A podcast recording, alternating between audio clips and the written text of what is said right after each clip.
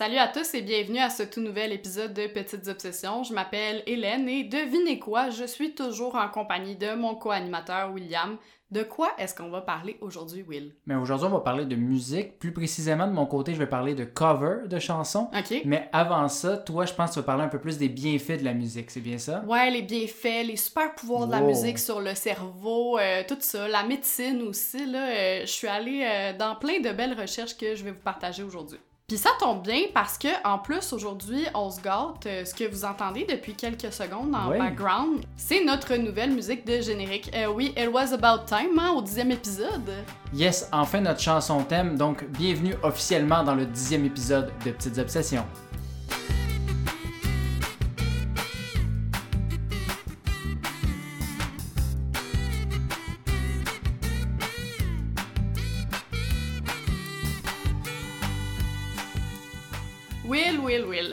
Est-ce que tu as déjà entendu dire que la musique rendait plus intelligent? Ben écoute, si c'est le cas, à la quantité que j'écoute dans une journée, je dois être rendu popé. Il là là! Petit disclaimer ici pour nos éditeurs, je me suis posé cette question-là pendant que euh, toi, t'avais entamé la lecture du livre Le cerveau et la musique de Michel Rochon. Je savais que tu comptais parler des covers puis tout, puis tu me parlais un petit peu de ce livre-là, puis ça m'intriguait vraiment de plus en plus, fait que je me Mhm. suis dit, je vais prendre comme base ce livre-là, mais aller voir aussi d'autres affaires parce que espérons que tu saches pas tout ce que je vais te dire aujourd'hui, hein? Ben tu m'as quand même empêché de terminer mon livre, chose que vous devez savoir, je ne finis jamais un livre. Pour une fois, j'étais bien parti, j'étais bien motivé, mais là, Hélène, elle me confisqué le livre pour pas que je sache tout qu'est-ce qu'elle va dire aujourd'hui, donc voilà. Ouais, c'est ça. C'est un livre très court, donc euh, t'auras la chance de le terminer après l'enregistrement, là, pas de stress. Mais euh, anyways, euh, probablement que nos auditeurs, eux, ne se sont pas tapés toutes nos recherches, puis c'est pas mal ça l'important que eux y apprennent des choses. Exact. Sûr que toi, c'est aussi bien, mais bon. Donc, est-ce qu'écouter ou euh, jouer de la musique, ça rend plus intelligent? J'ai envie de te dire que c'est un peu normal de penser que oui, parce que, je sais pas toi, mais moi, quand je pense aux bols que j'ai connus, là, aux bolés, les, les petits Mhm. nerds et tout, euh, c'est vrai que la plupart jouaient du piano, du violon, ils étaient inscrits à je sais pas combien d'activités extrascolaires, Les genre... maudits prodiges, là, Ouais, genre, genre- jouent du piano à 4 ans, là. Ah. Ça, puis ils faisaient comme l'école de chinois alors que, tu sais, ils étaient pas asiatiques ou peu importe la fin de semaine, des Puis choses qui comme habitent ça. à Rosemont, là, tu sais. Exactement, puis ils gagnaient tous les lauréats, hein, sauf celui de la belle personnalité. Ça, c'est moi qui l'ai gagné en secondaire 1. Je tenais à brag about it, hein, c'est mon podcast, je fais ce que je veux. Félicitations, félicitations. Moi, j'ai gagné les plus chialeux en secondaire 5, fait que c'est chacun son Ah, ben écoute, euh, ça, ça fait un beau duo, ça, pour Quand un même, hein? Non, mais sans blague, euh, t'as déjà peut-être entendu parler de l'effet Mozart. En fait, oui, là, vu que t'as lu cette partie-là. Non, euh, mais du qu'est-ce que l'effet. Mozart, Hélène? Parle-moi-en! Ben, notre fameux euh, Michel, il en traite dans son livre. Pour les auditeurs qui connaissent pas ça, l'effet Mozart, ça revient à dire qu'un enfant qui écoutait les célèbres pièces du compositeur serait plus intelligent. En même temps, entre ça puis Baby Shark, c'est pas étonnant vraiment qu'il soit meilleur à l'école, mettons. J'imaginais juste, genre, le petit enfant prodige qui joue Baby Shark sur le piano à la place, ça me faisait peur. Écoute, ça se pourrait. Mais pour euh, comprendre euh, cette conclusion là, de l'effet Mozart, il faut remonter 30 ans en arrière. En 1993, il y a la revue scientifique Nature qui publie les résultats d'une étude sur le sujet. Les adolescents qui ont écouté les classiques de Mozart démontraient de meilleures capacités spatiales et de raisonnement que les autres. Dans le fond, ceux qui l'avaient écouté avant de faire un test, en fait. Ben, ils ont pris deux groupes. Là. Mhm. Ils l'ont fait auprès d'adolescents, mais après, je pense qu'ils l'ont réétudié auprès de plus jeunes enfants. Ouais, mais c'est pas juste qu'ils ont, ils sont promenés dans la rue, ont fait un vox pop en disant Écoutes-tu du Mozart? Oui, Non, ça, Quelles sont tes notes? Ils ont fait écouter du Mozart, puis Ils ont après, fait ils ont écouter un du test. Mozart, puis après, ils ont donné des problèmes, euh, Mhm. genre euh, Simon et Pierre ont euh, chacun cinq pommes. Quelle est la circonférence de la Terre, tu sais? Des affaires boy, comme ça ça. doit être que j'ai pas écouté du Mozart, parce que je sais pas répondre à ta question. non, mais bref, les résultats font boule de neige, si bien que des États, parce que c'est une étude euh, américaine, décident de créer des lois pour obliger l'écoute de la musique en classe. Tu la musique pour- classique? Ben, la musique un peu en tout genre, mais surtout de la musique classique, évidemment, là, dans le sens où ils se disent, bon, ben, si nos jeunes écoutent de la musique, ils vont être plus intelligents, donc meilleurs à l'école, hein, tu sais, 1 plus 1, ça fait 2. C'est sûr que c'est mieux du Mozart que genre Nicki Minaj au maximum dans les speakers de l'école. Ben, surtout pour des enfants de genre 4 ans, là, je Ouais, sais pas. Anaconda, je suis pas sûre, mettons.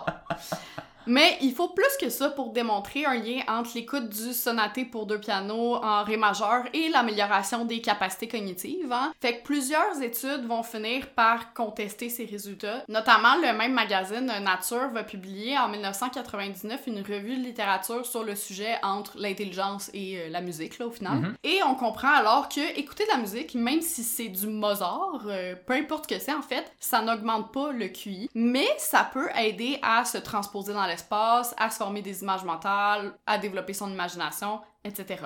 Tout comme plein d'autres éléments qui vont stimuler l'activité cérébrale comme le café ou le sport. hein. Mhm. Donc, en gros, à l'école, faudrait que je cours derrière mon pupitre en écoutant euh, de la musique euh, en buvant un café, puis là, je serais genre le roi dans mon examen. Ah, tu serais au summum de ton intelligence. là. Oh yeah.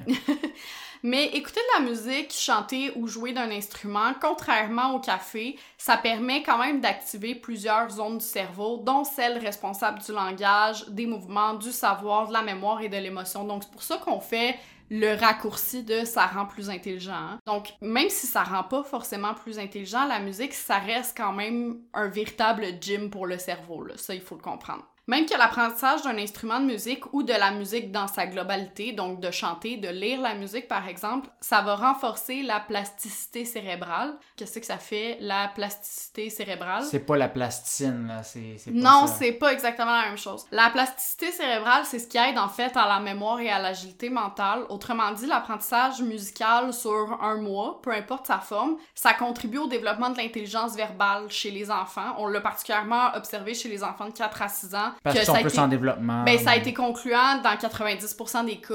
Ça l'a aidé à développer euh, tout ce qui est langage. Donc, jeunes parents, euh, laissez vos enfants taper sur euh, des pots de yogourt avec des cuillères de bois si vous voulez en faire le prochain premier ministre. Ou peut-être un autre instrument qui est moins agressant, mais c'est chacun Oui, mais bon. son budget. Hein? C'est pas cher.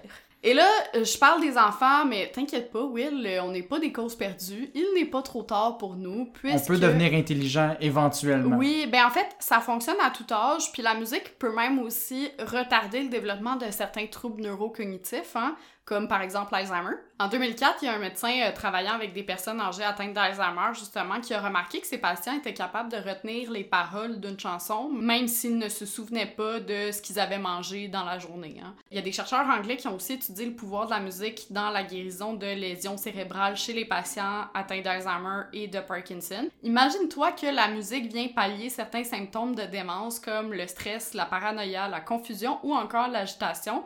Puis ça leur permet aussi de travailler leur motricité. Donc, idem pour les personnes qui doivent réapprendre à marcher euh, après un accident ou un traumatisme, par exemple. Le fait de faire des exercices sur un rythme, ça les aide grandement dans leur processus de réadaptation, autant au niveau de la motricité euh, tactile là, ou Mhm. euh, des petits gestes que euh, de la parole. Puis la musique, elle peut même aider les patients euh, atteints d'Alzheimer à se remémorer certains souvenirs qu'ils croyaient avoir oubliés. Là, tu vas me dire comment ça, euh, Sont-tu comme des souvenirs reliés à la musique? ben, en fait, lorsqu'on fait jouer des morceaux que ces personnes ont écoutés dans leur jeunesse, ça réactive des régions du cerveau qui sont liées à la mémoire, dont l'hippocampe qui est responsable Hmm. de la mémoire spatiale et temporelle.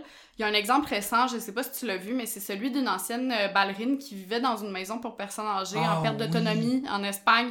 Euh, pour ceux qui l'ont pas vu, là, on le partagera sur nos réseaux sociaux. C'est vraiment émouvant comme euh, vidéo. Euh, ça a été paru en 2019, puis on voit cette dame qui est atteinte de la maladie d'Alzheimer est toute recroquevillée sur son siège. Elle a l'air pas du tout heureuse, pour vrai, puis c'est brise-cœur, là.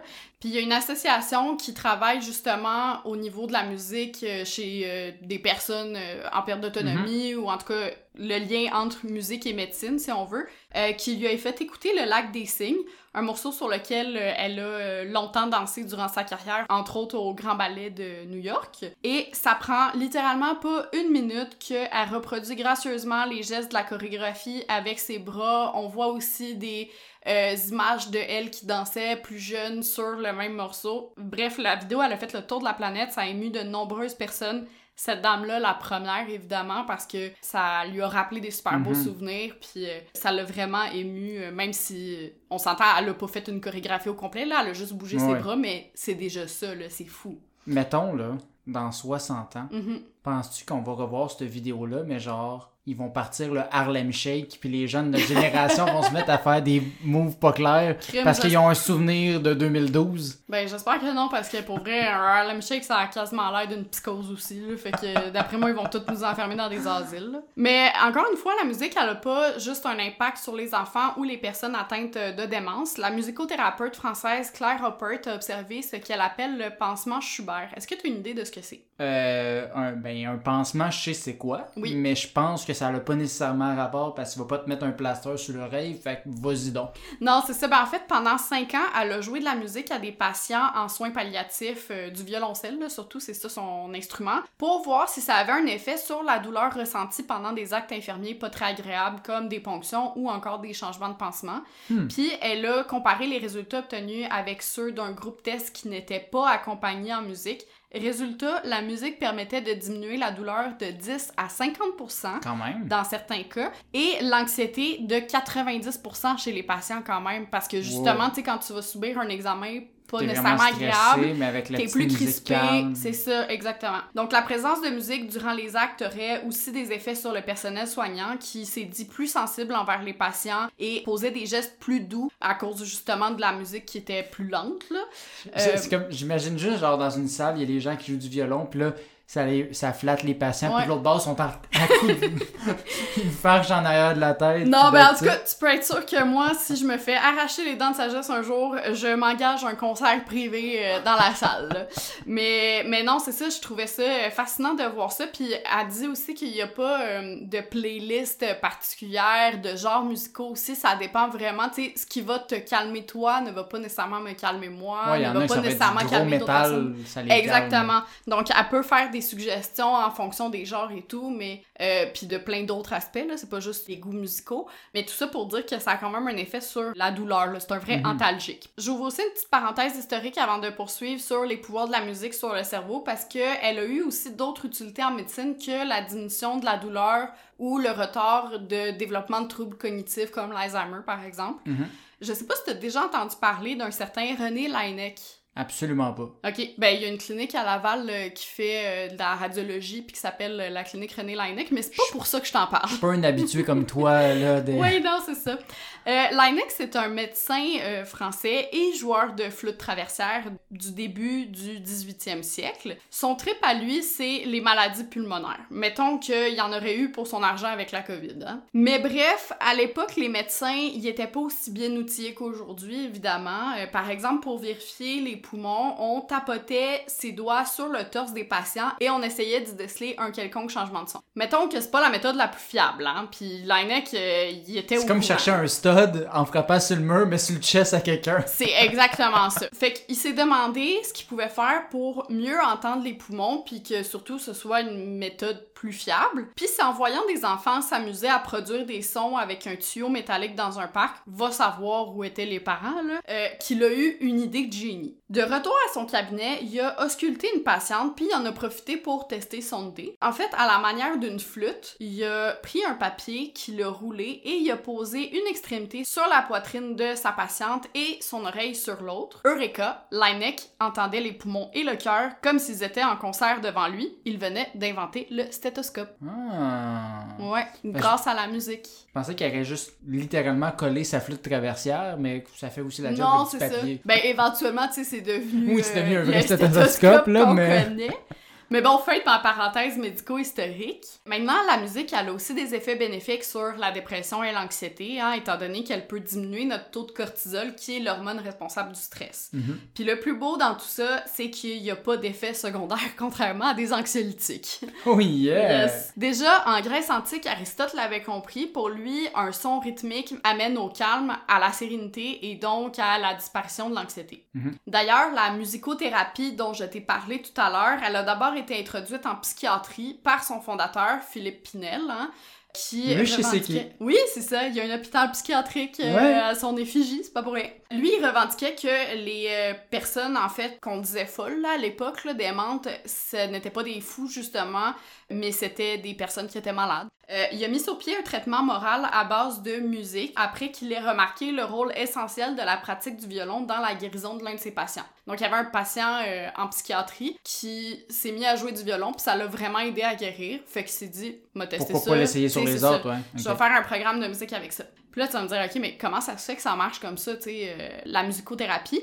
Ben, en fait, l'art sous toutes ses formes, là, que ce soit la musique, la peinture, euh, peu importe, c'est considéré comme étant une médecine douce parce qu'un individu va se soigner en misant sur son plein potentiel. Ça va autant l'apaiser que le stimuler. Fait que c'est tous les avantages sauf les désavantages, là, si on Encore veut, de la fois. médication, par exemple. À moins, genre, que tu joues de la guitare, t'as une corde qui te pète dans l'œil, là. Mais Oui. outre ça, ça va, là. Non, c'est ça, il y a des petits cas exceptionnels, là. Mais on a aussi, euh, veux, veux pas, un certain plaisir à jouer, à écouter Mhm. de la musique, là, sinon on le ferait pas dans nos temps libres aussi. Et le développement artistique, ben, ça joue sur l'amour-propre et par le fait même sur l'estime, ce qui, je crois, prend une place importante dans le processus de guérison. hein. On dit toujours aux personnes Mhm, qui D'être sont... positif, C'est ça. euh, ouais. Exactement, mais la musique, ça a un petit peu le même effet. Il y a évidemment un objectif euh, thérapeutique et des critères à suivre. là. C'est pas parce que t'écoutes euh, ta tune euh, préférée que tu vas guérir complètement, là, on s'entend. Sinon, ce serait de la sorcellerie et ça, on laisse ça pour notre épisode d'Halloween, évidemment. Oh, beau lien. Merci. Mais en écoutant un rythme lent lorsque t'es stressé, comme par exemple Someone Like You d'Adele ou Weightless de Marconi Union qui a été élu la musique la plus apaisante par des neuroscientifiques britanniques. Ok, Ça me dit rien, mais je vais aller l'écouter après l'épisode, c'est sûr. Ouais, ben on pourra en mettre un extrait aussi, là. Mhm. Tu vas inconsciemment te mettre à respirer au même diapason que la mélodie, ce qui va ralentir tes battements de cœur et diminuer ta pression artérielle, donc réduire ton stress. Donc on s'entend, c'est des mélodies très lentes, là. C'est pas euh, We Are the Champions de Queen, là, tu sais. Fait que c'est peut-être un peu euh, ça le secret de moi qui écoute toujours de la musique euh, relaxante pour m'endormir parce que ça, calme le rythme euh, Exact. cardiaque.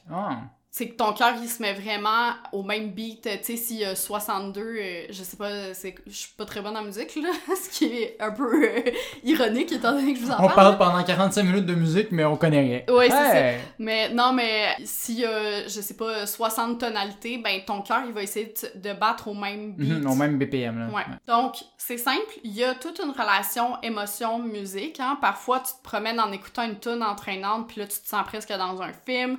Quand tu déprimes, tu vas écouter des mélodies plutôt mélancoliques. Si train de trame plus angoissante, tu vas te sentir comme si t'étais dans un film d'horreur, tu seras plus alerte. Mhm. Bref, c'est pour ça euh, qu'il y en a plein dans les films, là, justement, pour nous mettre dans l'ambiance. là. Tout ça pour dire que le lien musique-émotion est si fort que même si tu fais écouter une musique spécifique à quelqu'un d'une culture différente qui ne l'a jamais entendue, il y a fort à parier qu'il aura le même ressenti que toi. Donc si tu fais écouter une musique joyeuse en français, Tu vas genre comprendre les cowboys fringants, là, tu le fais écouter à quelqu'un perdu en Afrique qui ne parle pas français, il va avoir le, le petit sentiment d'entraînement puis tout ça parce que justement la mélodie Eh, ça dépend de la tourne, on va oui, se le ça dire. dépend. hein. Non, c'est sûr qu'il y a certaines tunes qui sont plus politico, mais Ou dépressive, un des. Là, Oui, mais- oui, non, c'est ça. Ben, mettons que tu fais écouter Happy de. Pharrell Williams. Oui, c'est ça, exactement. Mettons que tu fais écouter ça, ce sera pas long que la personne, elle va comprendre que c'est une musique pas déprimante, là. Tu sais, t'écoutes Ouais. pas ça quand tu viens de vivre une peine d'amour, mettons. Oui. À moins que tu veuilles te cheer up, là. euh, ça dépend où t'es rendu dans ton stade de deuil, mais ça, ça t'appartient. C'est vraiment un langage universel, bref, Mhm. euh, la musique. Et euh, ça, des neuropsychologues l'ont très bien compris parce que ils utilisent la musique pour développer l'empathie chez les enfants qui vivent avec un trouble du spectre de l'autisme pour leur permettre de mieux comprendre les émotions des autres, justement. Hmm, intéressant. Ouais. ouais. D'ailleurs, c'est pas mal la seule forme d'art qui nous émeut autant. Hein? Oui, tu peux pleurer devant un tableau, mais mettons que c'est un petit peu plus rare. Pourquoi? Ben déjà, il faut comprendre que le son, il y a une fonction d'alerte pour l'humain, c'est-à-dire que ça te permet de savoir ce qui se passe. Si t'entends des sirènes de police, par exemple, ben tu sais qu'il y a une urgence près de chez toi. Si t'entends les sirènes de la déneigeuse, tu sais que tu dois aller déplacer ton char, hein? Mhm. Mais à l'inverse, si t'as des sons positifs, des gens qui rient, tu sais que t'es en sécurité. Oui, exactement. Puis tu sais qu'il y a quelque chose de drôle qui vient d'être dit ou de Mhm. se passer. Ça agit vraiment sur ton système d'alarme biologique sans que t'aies besoin d'y penser. Tu te le dis automatique, c'est comme respirer, tu penses pas à respirer, tu sais, c'est un automatisme. Sauf quand tu le dis, puis que là, on vient de Ouais. créer à nos auditeurs le fait qu'ils doivent réfléchir à respirer. Je m'excuse. Si quelques secondes, ça devrait finir par passer. Écoutez notre voix à place. Mais bref, c'est un peu pour ça aussi qu'on se réveille avec une alarme et non une odeur, hein, parce que le message cognitif, il se fait moins automatiquement sinon. Imagine ton cadran, c'est juste que ça pue à cette heure. C'est quoi le rapport avec les émotions puis le, le système d'alarme biologique? Ben, les émotions, elles surviennent généralement lorsqu'il y a un changement. Hein? Mhm. Euh, comme chaque son peut constituer un nouveau changement, hein? si on entend des sirènes de police, ben, ça veut dire qu'il se passe quelque chose plus, maintenant. Ben, une suite de sons peut te faire vivre une panoplie d'émotions. Mhm. Donc, une musique peut te faire vivre une émotion. Ouais. Même chose quand tu travailles. Bon, la musique, elle te fera pas pleurer, enfin, j'espère pas, parce que sinon, tes journées C'est sont rough au travail, là. Le gars, il braille pendant 8 heures en Ouais, c'est. J'ai beaucoup de plaisir au travail.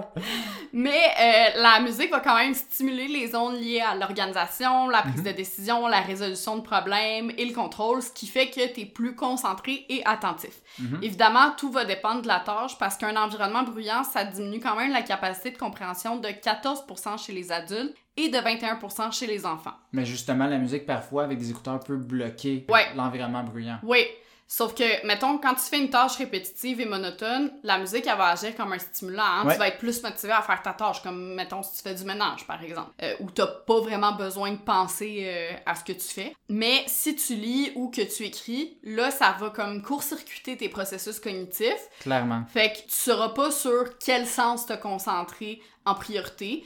Puis si t'en favorises un, par exemple, Louis pour écouter la musique, ben tu vas diminuer l'acuité de l'autre, donc par exemple la vue pour lire. Hmm. Ce qui veut dire que tes deux sens, ils peuvent pas fonctionner à 100% à plein régime en même temps. Ouais. C'est impossible. Quand j'écris, j'utilise tout le temps de la musique instrumentale la plupart du temps pour justement pas que les paroles Ouais. viennent se mélanger un peu là. Exactement. Puis c'est aussi pour ça que si je fais cuire un pain aux bananes pendant que tu travailles, ben l'odeur va te déconcentrer. Hein? Ton cerveau, il posera toute son attention sur ton sens de l'odorat, puis tu travailleras plus. Arrête de parler au pain aux bananes, là j'ai plus le goût de faire le podcast, j'ai faim. Mais je parlais pas au pain aux bananes, je parlais de pain aux bananes. Je dis oh, Oui, c'est moi ça, le pain aux bananes. je pense que c'est ça, parler de nourriture, ça te Ça déconcentre m'a tellement tellement. déconcentré, je sais plus parler. C'est correct, on va manger après, t'inquiète pas. Dans un article du Grenier aux Nouvelles, un média qui est dédié aux professionnels de la communication, on revient d'ailleurs sur plusieurs recherches concernant la relation corps-esprit puis l'impact de stimulation externe, dont la musique. Par exemple, on y apprend que l'humain est 60% plus créatif en marchant qu'en restant euh, assis. On court plus vite en écoutant une chanson rythmée et on a tendance à appuyer sur l'accélérateur lorsqu'une musique forte et enjouée joue dans notre auto. Hmm. En même temps, c'est normal, une musique apaisante, ça donne plus envie de ralentir. D'ailleurs, la musique la plus apaisante dont je te parlais tout à l'heure, là, Weightless, ben, les chercheurs, en fait, disaient de ne pas l'écouter en voiture parce qu'il y a eu des cas de gens qui se sont endormis au volant. Et ça Wow, provoque quand des accidents. Non, mais de- du même point de vue, j'écouterais pas du Mozart pour aller courir un 10 km. Genre, je Non, écouter quelque ça. chose d'un peu plus rythmé. Mais bref, tout ça pour dire que maintenant, vous savez quoi faire si vous voulez battre euh, votre temps à la course ou euh, vous épargner quelques tickets de vitesse. Il hein. Euh, y a pas que les humains qui sont sensibles à la musique, les plantes aussi. À vrai dire, les membranes cellulaires des plantes, elles sont capables de percevoir les vibrations acoustiques parce que ça ressemble à l'effet produit par une chenille qui mastique les feuilles de la plante ou encore à un insecte pollinisateur qui bourdonne. Et les trois, ben, en fait, ils créent une onde. C'est ça que, que la plante reconnaît, si on veut. Ah, fait que ce qu'il y a dans les films, tout le temps des gens qui font des expériences avec les plantes puis la musique, c'est vrai, ça, il Oui. y a un résultat. Oui, c'est ça. En fait, qu'est-ce qui se passe en cas de vibration? C'est que les plantes vont augmenter la concentration de sucre dans leur nectar. Puis, même si c'est encore contesté, il y a une étude qui aurait établi que si tu voulais que tes plantes grandissent ou grossissent plus vite, il fallait leur mettre de la musique classique et éviter le rock à tout prix qui leur serait presque fatal. Ouais, ça, j'imagine, ça n'a aucun rapport. C'est comme le truc de Mozart au début. Là. Oui, c'est ça. Tu sais, la musique, probablement qu'elle aide. Le genre musical, est-ce que ça a vraiment une incidence? On s'entend que les plantes ont pas d'oreilles, Parce que ça vibre trop fort, le rock. Une fréquence de 1000 Hz aussi, ça permettrait à certaines plantes de restructurer leur gène pour renforcer leur mécanisme de défense et ainsi euh, éviter une invasion de champignons. Mhm. Donc euh, ça peut aider aussi à ce niveau-là. Pensez à ça, les bananes. Hein, notre référence. Ouais, pour un autre épisode. Euh, du côté des animaux, déjà on pourrait croire que la musique a un impact sur eux puisque certains en créent, hein. C'est pas pour rien qu'on parle du chant des oiseaux ou de celui des baleines. Mais pour la faune, c'est plus de la communication qu'une symphonie, étant donné qu'ils ont des codes. Euh, le son qu'ils émettent ne sera pas le même si c'est pour signifier l'approche d'un prédateur que si c'est pour Mhm. euh, rechercher un partenaire ou encore... Comme dans le début de Bambi, là. Ben, pas le début, là, quand le- sa mère meurt, là, mais l'autre bout après quand le printemps arrive. L'autre début, là. L'autre début, le deuxième début. Ouais, c'est ça. Ou encore, ben, annoncer son départ, hein, la migration, par exemple. Fait que si un oiseau, il dit qu'il va chercher des garettes au dépanneur, t'attends pas à le revoir de mettons. Comment que ça chante un oiseau qui va chercher des gorettes au dépanneur? Ça, ça chante ça avec une voix rose? C'est comme Éric Lapointe des oiseaux, c'est quoi? Je sais pas. Mais en tout cas, l'important, c'est qu'entre eux, ils se comprennent. là. Ouais. Il semblerait d'ailleurs que les animaux n'ont pas la structure cérébrale pour avoir le sens du rythme. On m'indique à l'oreille que je dois donc avoir une cervelle de moineau. Oh, oh, oh, oh. Ouais. Dans le fond, mais eux, ils réussissent à chanter quand même, même s'ils n'ont pas le sens du rythme. Non, nous, on le perçoit comme du chant. Eux, c'est juste de la communication. Ouais, non, je sais, mais c'est... C'est comme, tu sais, il y a des langues, des fois, qu'on a l'impression que c'est comme un peu chanté, c'est mélodieux, pis tout ça, là. Je parle pas de l'allemand, là. Fait que Plus eux- des langues latines, mettons. Ben, eux, c'est la même chose avec Fait nous. en peut-être fait. pour eux autres, comme genre, voyons, ils gossent donc bien, l'autre, tandis que nous, on fait wow. Ouais, exactement. Même chose pour les animaux marins. Contrairement aux autres sens, le son voyage presque quatre fois plus vite dans l'eau que dans l'air. Hein. C'est sûr que c'est difficile goûter sous l'eau ou euh, sentir. Là. Fais pas ça, tu risques de te noyer. Puis je suis pas prête à reprendre le podcast tout seul. Qu'est-ce que ça sent, l'eau? Donc, les mammifères marins, euh, comme la baleine par exemple, qui possèdent une excellente audition et des cordes vocales, ma foi, dignes des chanteuses d'opéra, ben, ils en ont fait un élément essentiel à leur survie. Mhm. Elles s'en servent pour absolument tout, même pour euh, voir dans l'obscurité, un peu à la manière des chauves-souris. Du côté de la terre ferme, notre bon ami Darwin est l'un des premiers à s'intéresser aux effets de la musique humaine sur les animaux, donc de la musique que nous-mêmes on a produit. Il a tout fait, Darwin. Hey, écoute, je te dis. En 1837, il a rencontré Jenny, un orang-outan du zoo de Londres, à qui il a joué un morceau d'harmonica. Ça n'a eu aucun effet sur elle, ce qui l'a déçu particulièrement. J'imagine. Ouais, pendant qu'il Peut-être prenait qu'il jouait des pas notes- bien non plus l'harmonica. Ben écoute, pendant qu'il prenait des notes, euh, il a prêté son harmonica euh, à Jenny, hein, mais elle est pas arrivée à pousser une seule note. Fait qu'il en a conclu que, un, les animaux n'ont pas de talent musical. Bravo Darwin! Ouais, fait que finalement, tu le. Darwin Award, c'est Darwin qui pourrait le gagner dans ce cas-là. Oui. Et euh, aussi que l'humain se sert de la musique comme moyen de séduction en vue de se reproduire. C'est vrai que Mhm. moi, il y a rien comme un petit air d'harmonica pour partir mon horloge biologique, hein? Non, mais rien de tel qu'un white boy sur le bord d'un feu de camp qui chante Wonderwall, hein. Ben, c'est déjà mieux qu'un air d'harmonica, là, tant qu'à moi, là. Quelques années plus tard, il y a l'Université du Wisconsin qui a étudié les effets de la musique humaine sur les tamarins cette fois-ci en leur présentant un medley, donc euh, des chansons humaines, mais qui contenaient aussi des sons de tamarins pour voir euh, comment ils réagiraient. Résultat, ben les tamarins ils ont réagi seulement lorsqu'ils entendaient des sons qu'ils étaient capables de reproduire, donc leur Le propre tamarin. son. Le résultat, ils s'en contrefichaient. Donc non, la musique a pas spécialement d'effet sur les animaux, même s'ils se servent des sons pour transmettre des messages et au final survivre. mais mettons les cacatoès là, qui se font aller à la tête sur le beat, là. Ben, je pense que c'est vraiment. vidéos, Ouais, juste- je sais, mais je pense que c'est juste un spasme comme la poule, là. Peut-être, Je sais pas. Faudrait investiguer, on en fera un TikTok. C'est bon. Alors, là, tu vas me dire, OK, mais comment qu'ils font les charmeurs de serpents? Oui, c'est- assez spécifique, j'avais jamais pensé à ça, mais Ouais. oui, je veux savoir. Ben, moi, je me la suis posé la question parce que je suis comme, OK, ben comment ça marche? Tu sais, je, je veux bien croire que c'est pas nécessairement en lien avec la musique. Mais déjà, il faut savoir que le serpent, il est légèrement différent des autres animaux que j'ai cités précédemment. hein. Non pas parce qu'il réagit à la musique, mais parce qu'il a pas d'oreille. Fait qu'il peut pas entendre. Ah. Ouais, il a juste une oreille interne. Par contre, il est capable, avec son oreille interne, justement, de percevoir certaines vibrations, particulièrement si elles sont graves. Ces vibrations-là, ça lui permet de reconnaître l'existence d'un danger ou d'une menace qui approche, par exemple. Mhm. Puis quand ça arrive, ben, il va se mettre à se dandiner, se gonfler le cou, euh, tu sais, mettons que c'est un cobra, il va vraiment élargir sa tête, se déployer, là, euh, si on veut, pour impressionner son adversaire. C'est donc pas la musique qui fait sortir le serpent de son panier. Mais la Mais- vibration. Ben non, en fait, c'est que le charmeur, il va taper du pied sur le sol discrètement pour faire sortir le serpent. Fait que ça donne l'illusion d'une menace au serpent, puis nous, ben, ça nous donne l'illusion d'un spectacle. Ok, fait que lui, il est juste en mode C'est qui que je vais gonner ici? Puis Ouais, dans le fond, nous, on fait comme Ah, il est tout content, le petit serpent. Exactement. Puis là, ben, pour conclure, j'ai décidé de te laisser sur une recherche qui me laisse encore, euh, comment dire, euh, perplexe. Ok.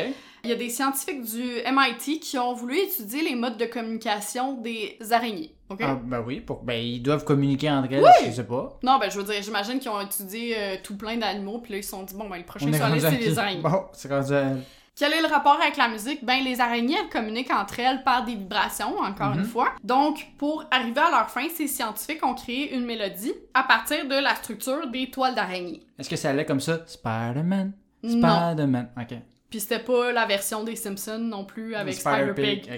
Euh, non, chaque détail dans les, les toiles d'araignée, en fait, c'était associé à une note qui a donné lieu à une mélodie euh, plutôt lugubre. On pourra vous en mettre un extrait en post-production.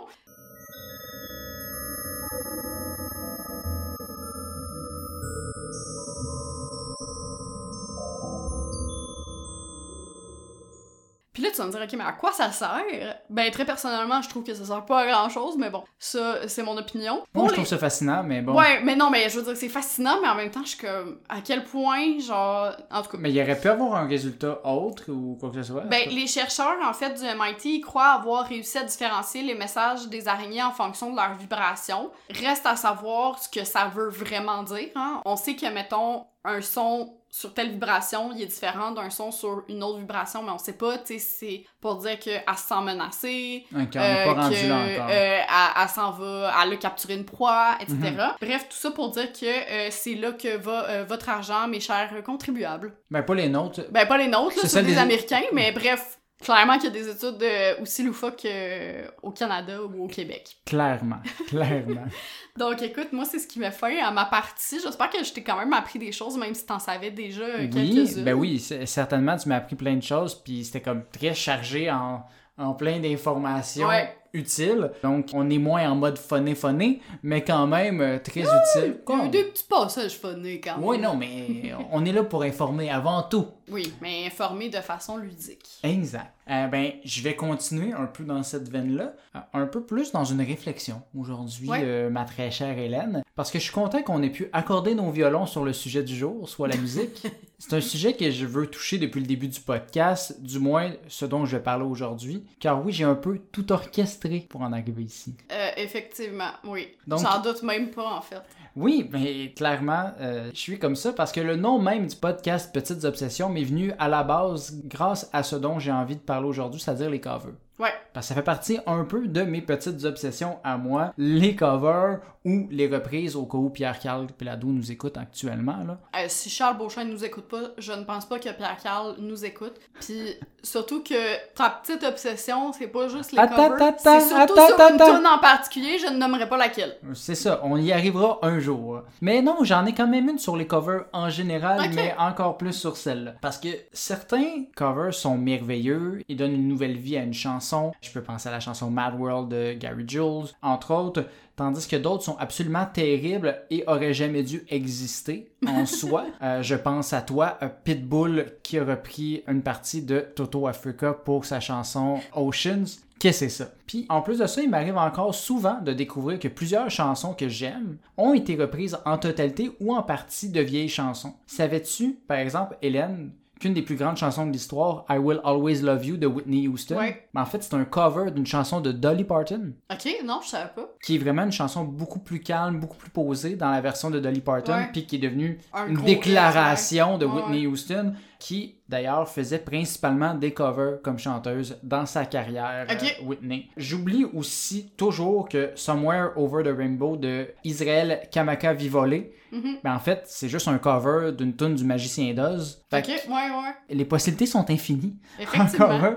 Donc, en fait, je suis obsédé par les covers depuis ma tendre enfance. Puis mon plus vieux souvenir avec l'univers des covers me vient avec la chanson Ces soirées-là. Ah ah Ah, ah ah, ah. Désolé là pour cette performance, je chante comme une casserole. Euh, mais cette chanson-là, euh, ces soirées-là, une chanson du rappeur français Yannick, tu sais, un nom pour marquer les esprits à tout jamais, là, qui sortit en l'an 2000. Euh, ben, j'avais à ce moment-là 6 ans. Et euh, quelle ne fut pas ma surprise de- du haut de ces 6 ans-là de me rendre compte qu'il s'agissait en fait d'une reprise de la chanson Oh What a Night de Mhm. The Four Seasons, parue en 1975. On avait le droit de juste reprendre la chanson de quelqu'un et la faire dans une autre langue. Puis à quoi ça sert? On n'a pas besoin de refaire une chanson si elle existe déjà. Puis le groupe original, il est pas fâché. Genre, j'avais beaucoup de questions dans ma petite tête d'enfant, puis très peu de réponses avant aujourd'hui, ou ben un peu avant, là, mais on s'entend. Non, mais le plagiat, ça existe juste à l'université, là, Will. Oui, c'est ça. Tu copies sur Wikipédia. peut-être. Bah, c'est ça. Ce que mon petit cervelet de 6 ans ne savait pas, en plus à ce moment-là, c'est que c'était pas une pratique nouvelle, loin de là. Puis ici, j'ai envie de vous embarquer dans un petit délire sur le sujet. J'espère que vous êtes prêts, c'est peu structuré, mais j'ai envie de vous amener euh, pour que vous voyez comment ça se passe dans mon cerveau. Un petit exercice que je me permets en ce dixième épisode, puis je vous promets que ça va avoir du sens à la fin et que tout va être bouclé avec un petit nœud à la fin parce que, comme j'aime bien le répéter, tout est dans tout. Donc, pour revenir à Oh What a Night, la chanson avait déjà été adaptée en 1978 par le légendaire Claude François sous Oui. le titre de Cette année-là. Euh, et en parenthèse. Hey, c'était toute une soirée. Oui, c'était une soirée d'un an parce que oui, Claude, il a repris la chanson, mais il a décidé de transformer un mois en année. Et en plus, la chanson originale se passe en 1963 et lui, elle se passe en 1962 pour faire référence à son début dans le show business parce que apparemment, c'était toute une année pour petit Claude. Hey, non, mais c'était une année record pour Claude François. C'est une année record pour Claude François. Il fait référence aux Beatles d'ailleurs aussi, euh, qui sortaient leur premier album à cette année-là. Euh, Ok, il se compare aux Beatles? oui, Claude, euh, il niaise pas, là. Mais, tu sais, quand même, Claude, il a mérité de reprendre un classique, justement, parce que son plus grand classique, selon moi, a subi le même sort. Tu connais la chanson comme d'habitude? Oui. Donc, comme d'habitude, qui a été écrit par Claude François et Gilles Thibault, et composé toujours par Claude et par euh, Jacques Revaux en 1967. C'est une chanson qui raconte l'histoire d'un couple qui tombe dans la routine et sur le bord de la rupture. Une chanson euh, parfaite euh, où on sent la mélancolie de Clo-Clo euh, du début à la fin. Mhm. Et je suis pas le seul à avoir pensé que c'était une bonne chanson parce que c'est devenu rapidement un succès international et un an plus tard, elle a été adaptée par Paul Anka qui a écrit des nouvelles paroles en anglais pour créer un autre classique majestueux, la chanson My Way, qui deviendra éventuellement la signature song de Frank Sinatra et franchement une de mes chansons préférées à vie. Ouais, fait que Paul Anka écrit la tune pour Frank Sinatra. Non, il l'a écrit pour lui-même, ça? Ok. qui ensuite a été reprise par Frank Sinatra. On est genre dans du repriseception, la gang. Oh mon dieu. Dans la version de Paul Anka, il est plutôt question de l'histoire d'un homme seul qui raconte son style de vie de façon un peu mélancolique, qui semble un peu se confesser de ses péchés. Tandis que la version de Sinatra, qui utilise toujours les mêmes paroles, Mhm. a plus l'air de quelqu'un qui est au bout de sa carrière, qui regarde en arrière, puis qui tente de se convaincre qu'il a pris les bonnes décisions dans sa vie. Tu penses-tu que euh, Claude François, euh, il y avait cette interprétation-là de la tune à la fin de sa carrière, slash au moment de sa mort accidentelle? Ouais, parce que je sais pas si vous êtes au courant, la gang, que Claude François est mort électrocuté, c'est ça, Hélène? Ouais, électrocuté dans son bain, en fait, euh, il y avait des petites obsessions lui aussi, puis il y avait une prise électrique qui était pas bien placée, fait qu'il voulait la replacer, mais il était dans son bain, puis il y avait un fil de cuivre qui dépassait. Fait que balabim balaboum, euh, bye Fini bye pour Claude. Claude. Fait que, ouais, peut-être qu'il il did it his way euh, jusqu'au bout. Mais pour revenir à la version de Frank et de Paul, c'est là un peu ma fascination avec les covers parce que on a la capacité de changer la sonorité et l'intention d'une chanson tout en gardant la même mélodie, les mêmes paroles, selon la façon qu'on interprète cette chanson-là. On l'observe énormément aujourd'hui dans des bandes annonces de films qui rendent des chansons pop maintenant tristes et dramatiques en les ralentissant puis avec une grosse voix grave. Ça en est même rendu presque trop, là, ces, ces Ouais, bandes annonces-là. là. Je serais pas surpris qu'éventuellement, on va finir par entendre une version dramatique de Barbie's Resto Bar Grill. Mais bon, je m'écarte un peu encore une fois. Donc, revenons plutôt à la base pour finalement revenir au cover d'aujourd'hui. Mhm. Donc, si on revient le plus loin qu'on peut euh, Ouais. dans l'histoire, on s'entend que la musique, ça date d'il y a longtemps. Effectivement. C'est- je commence vague de même, cette section-là. C'est il y a longtemps, mais on Tu s'entend... serais un super bon prof d'histoire. Oui, mais... fait qu'il y a longtemps, il y avait des hommes de Cro-Magnon, puis après ça, après un petit bout, il y avait des gens qui, qui étaient habillés puis qui faisaient de la technologie. Voilà. Voilà. Donc, il y a longtemps, avec les hommes de Cro-Magnon, un peu par la suite quand même, ben, il y avait de la musique, mais c'était pas nécessairement structuré comme aujourd'hui. Les traditions musicales se partageaient plutôt de bouche à oreille, de génération en génération, mais éventuellement il a commencé à y avoir des compositeurs dans l'histoire. Selon toi, à quel siècle remonte le premier compositeur connu? Un compositeur connu. Euh.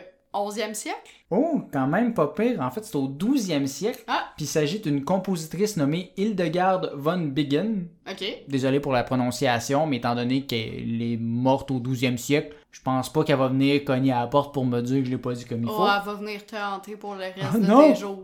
Mais Hildegard, c'est une bonne personne en fait, parce que c'est une moniale bénédictine, fait que je pense pas qu'elle va venir mentir ou si elle vient mentir, elle va être quand même fine. Elle a composé plus de 70 chants liturgiques, hymnes ou séquences pour l'Église.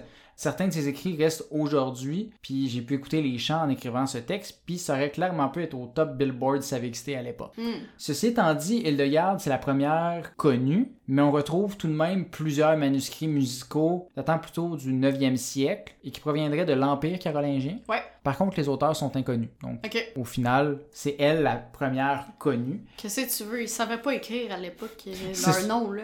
Ils ont juste fait des petites bases, tu fais la musique demain, mais après C'est ça, leur nom, ils ne savaient pas. Mais la plus vieille notation musicale retracée, dénommée la chanson de Séquilios, date du 1er ou Ok. 2e siècle. C'est sur une épitaphe, en fait, Ok. qui a euh, ça, une hymne pour se remémorer la vie de quelqu'un. Hmm. Mais bon, si on revient à Hildegarde et ses amis un instant, comme on est à l'époque médiévale, la majorité des écrits sont sur des chants grégoriens, donc Mhm. on est encore très loin de Dua Lipa qui reprend les paroles de Rocketman. C'est sûr. Les compositions demeurent donc beaucoup plus auprès de l'église et sont utilisées pas mal juste dans les messes. Disons que c'est pas nécessairement ce que tu chantes en faisant des pas. Non, c'est ça. C'est plutôt lors de la période classique, soit à la fin du 18e siècle, qu'on voit un avancement en ce qui concerne la musique populaire. Jusqu'à ce moment-là, ce type de musique était peu ou pas écrit et toujours transmis à l'oral, comme je disais précédemment. Mhm. C'est là qu'on a pu voir un golden age pour les compositeurs qu'on connaît et écoute encore aujourd'hui. Bien que plusieurs d'entre eux, tels que Mozart ou Chopin, jouaient leurs propres œuvres en public, il y a à cette époque toujours une bonne distinction entre les compositeurs et les interprètes. On s'entend, les pièces sont souvent composées pour être jouées par un orchestre, puis même avec beaucoup de volonté, c'est tough à jouer tout seul de Ah, l'orchestre. c'est sûr, c'est sûr. Tu sais, il n'y avait pas YouTube dans le temps où tu pouvais être ton homme orchestre. Ou tu fais ton petit medley là, sur iMovie. C'est ça, c'était pas possible.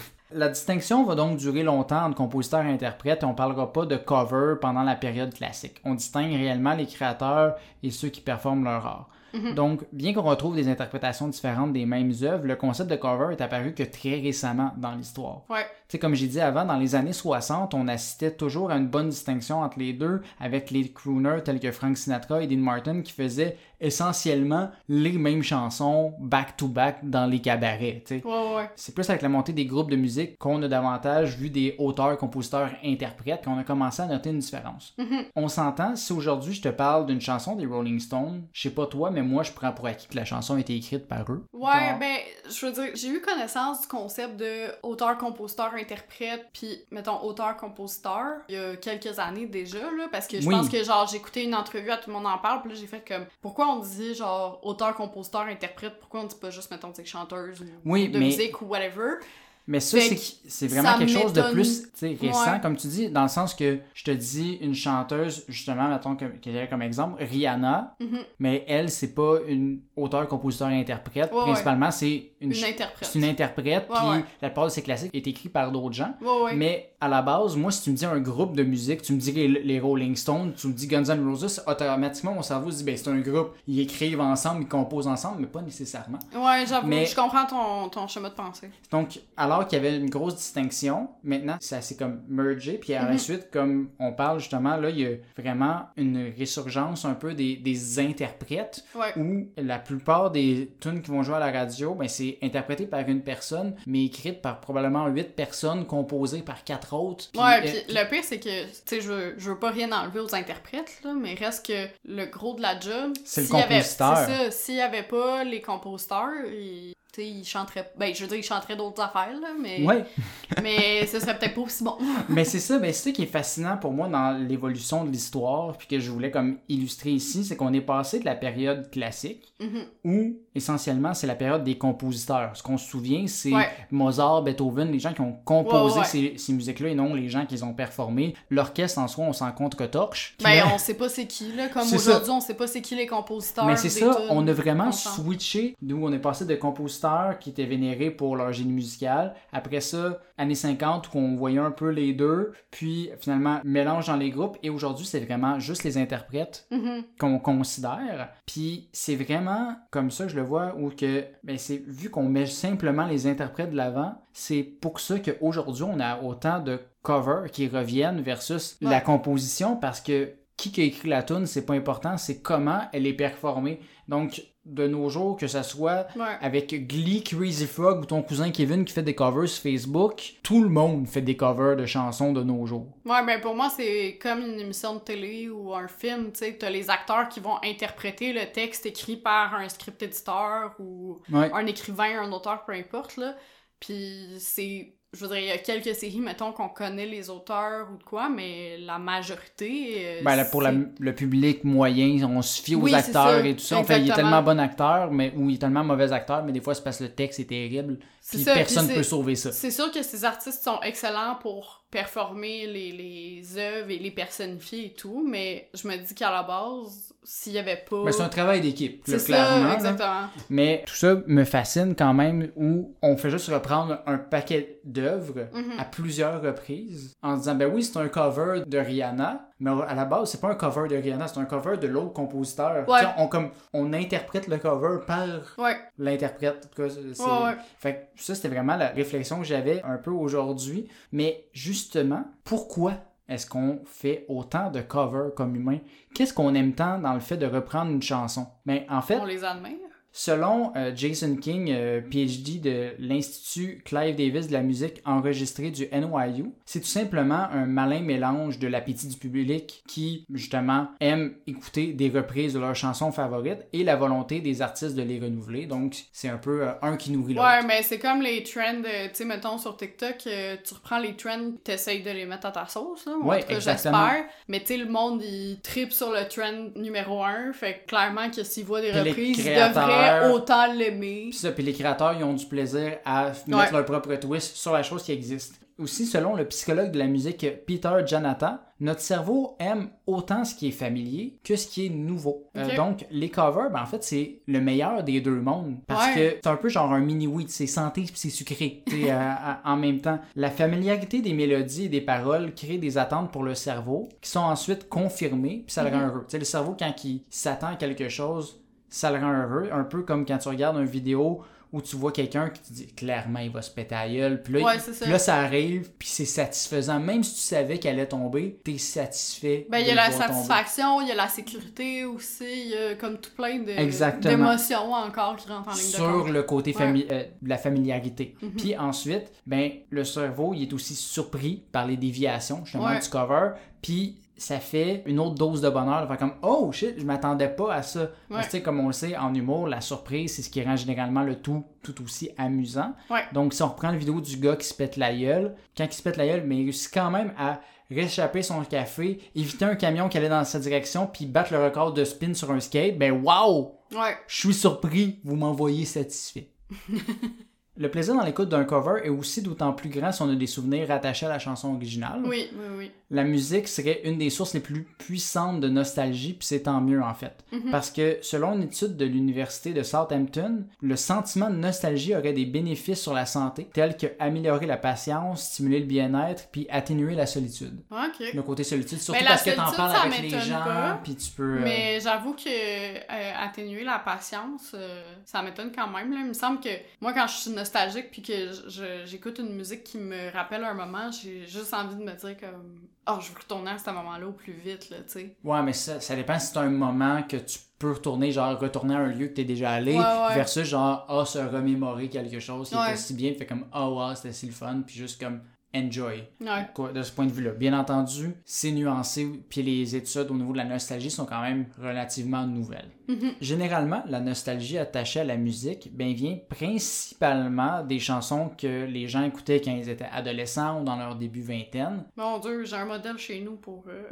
nous en parler. Mon père, c'est juste ça, là. Par contre, il y a une twist dans tout ça, justement, parce Oui, que... je sais, la radio Nostalgie en France qui existe. Non, absolument pas. Il y a une station de radio, par contre, qui s'appelle C'est comme Nostalgie. prise 2 de la radio. Si tu veux, puis c'est littéralement le poste Juste- préféré de mon père. Juste du vieux Georges Brassens. Là. Ouais, ben pas juste du Georges Brassens, là, mais Ouais, non, mais ce qui j'imagine. jouait avant 1982, mettons. Ben justement, la twist est par rapport à nos parents parce que on ne serait pas seulement nostalgique de la musique de notre jeunesse, mais aussi de la musique de la jeunesse de nos parents. Parce qu'ils l'écoutent, fait que Oui, ça. aussi. Ah, Ça ok, serait expliqué ouais. par le fait que nos parents, ben nostalgiques eux-mêmes de leur temps, ont continué d'écouter la musique de leur jeunesse. Donc quand on était jeunes, ce qu'on entendait ben, dans la maison, c'était la musique de la jeunesse de nos parents. Ça dépend. Pigs de Pink Floyd, euh, je suis pas tout le temps nostalgique, mettons. Ça dépend, on s'entend, faut mettre des nuances.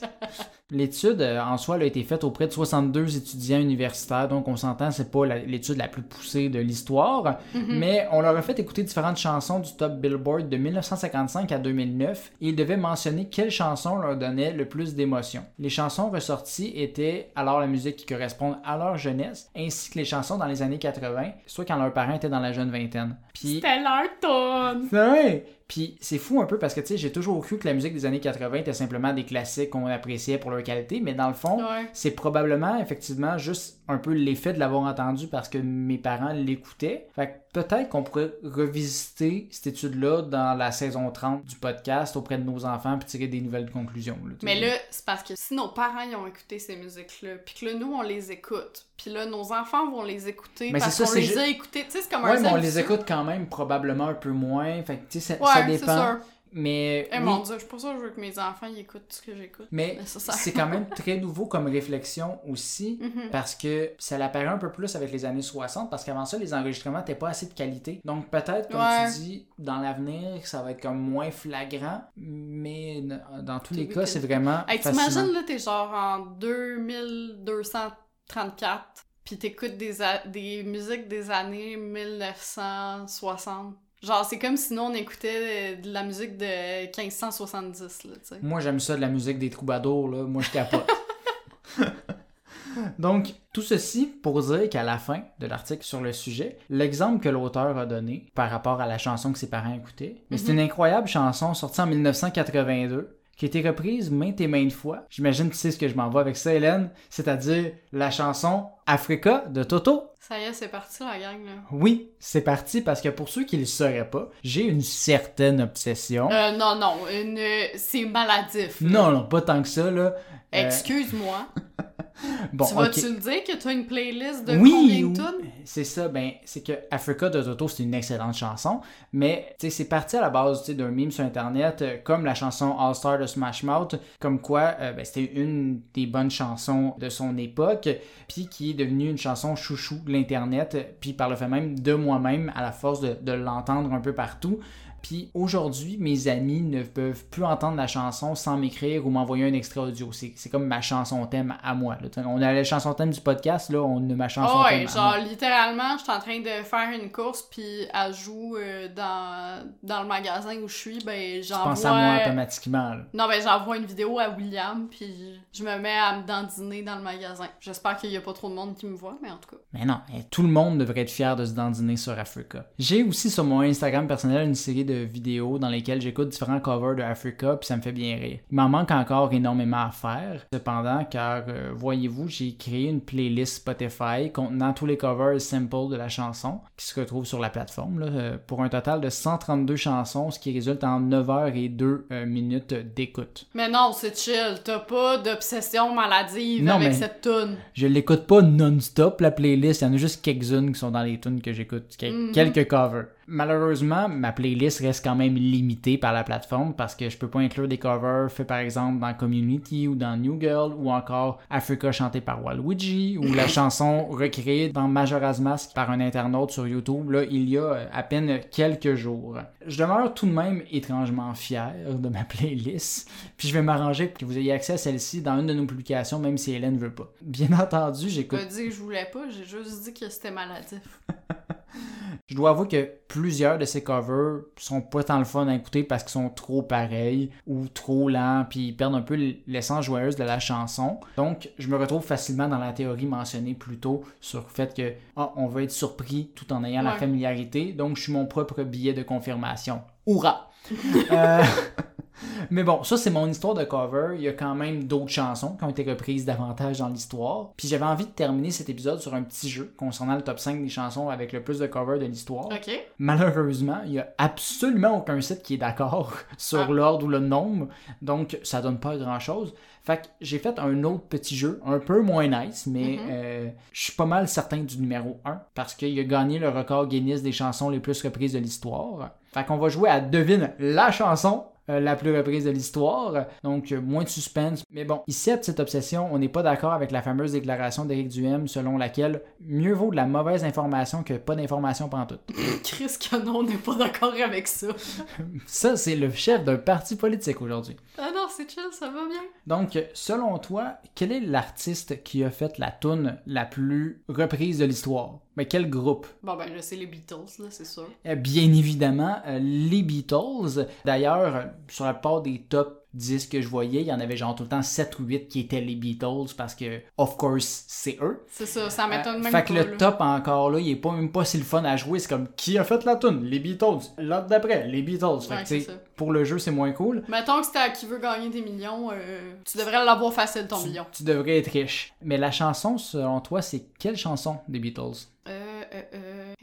Comes the sun. Non, malheureusement, c'est pas celle-là. Bon guess. Mais non, c'est Yesterday. Ah, ben oui. Avec plus de 2200 covers officiels Ah, enregistrés. juste ça. Ben, ça, ça l'inclut pas justement Kevin qui chante sur Facebook, là. C'est vraiment parler des, des artistes reconnus. Donc, j'étais quand même un peu confus parce que, tu sais, comme, oui, c'est une bonne chanson des Beatles, mais tu sais, est-ce que, pourquoi c'est elle qui a le plus de covers Ouais. que les autres? En fait, de ce que j'ai lu, c'est finalement assez logique parce que non seulement c'est un classique, mais en plus, contrairement à certains autres succès des Beatles, la mélodie est quand même simple, Ouais, peut être jouée seule. Ouais. Et ne demande pas d'énormes connaissances musicales. Donc c'est facile à recréer. Mais tu sais, je dis, Ouais. c'est pas toi demain matin qui a jamais joué de piano qui va la faire, Ouais, mais ouais. quand même relativement simple. Et aussi, elle ne demande pas de grandes prouesses vocales. Ça reste toujours très neutre. Ouais, ouais, Que- je. Pas mal, n'importe qui peut reprendre. là, comme ça. Oui, mais souvent, tu sais, il va y avoir plusieurs instruments. Love, love me do. You know Oui, mais le beat. C'est tough faire du drum tout seul chez vous ou quoi que ce soit. Mais c'est un peu Wow. plus ça, puis peut-être que Yesterday est un peu plus aimé que celle-ci. Donc, on réussit à en faire beaucoup avec peu. Hmm. Et voilà, c'est sur ce dernier fun fact que se termine cet épisode 10 de Petites Obsessions, en espérant vous avoir diverti et informé au maximum aujourd'hui. En espérant aussi que vous ayez aimé notre euh, générique. hein? Oui, parce qu'il va revenir, euh, j'imagine. Ben, c'est le principe d'un générique, techniquement. Et À moins qu'on soit funky puis qu'on change de générique à chaque fois. Oh Mais là, là... Mané, ça devient épuisant. Ouais, c'est ça. Mais bon, pour savoir si notre générique va revenir, vous pouvez vous abonner sur la plateforme de votre choix, Spotify, Apple Music, Google Podcasts, YouTube, name it. Et, et Ouais, on pouvez- est partout, partout, même sur les réseaux sociaux, hein, Mhm. sur euh, Facebook, Instagram et surtout sur TikTok, où on est très actif et où on publie du contenu exclusif. Donc, Ouais. qu'on publie pas ailleurs, dont on discute pas dans le podcast. On répond à des questions genre, est-ce que la framboise bleue, elle existe vraiment? Hein? On en a pas fait d'épisode là-dessus, à ce que je sache. Fait que, Mhm. allez checker ça sur TikTok. Allez nous suivre euh, sur nos différentes euh, plateformes, ça nous ferait vraiment plaisir euh, d'entamer la discussion avec vous. Puis sinon, ben, on vous dit à la prochaine fois. Salut la gang! Bye!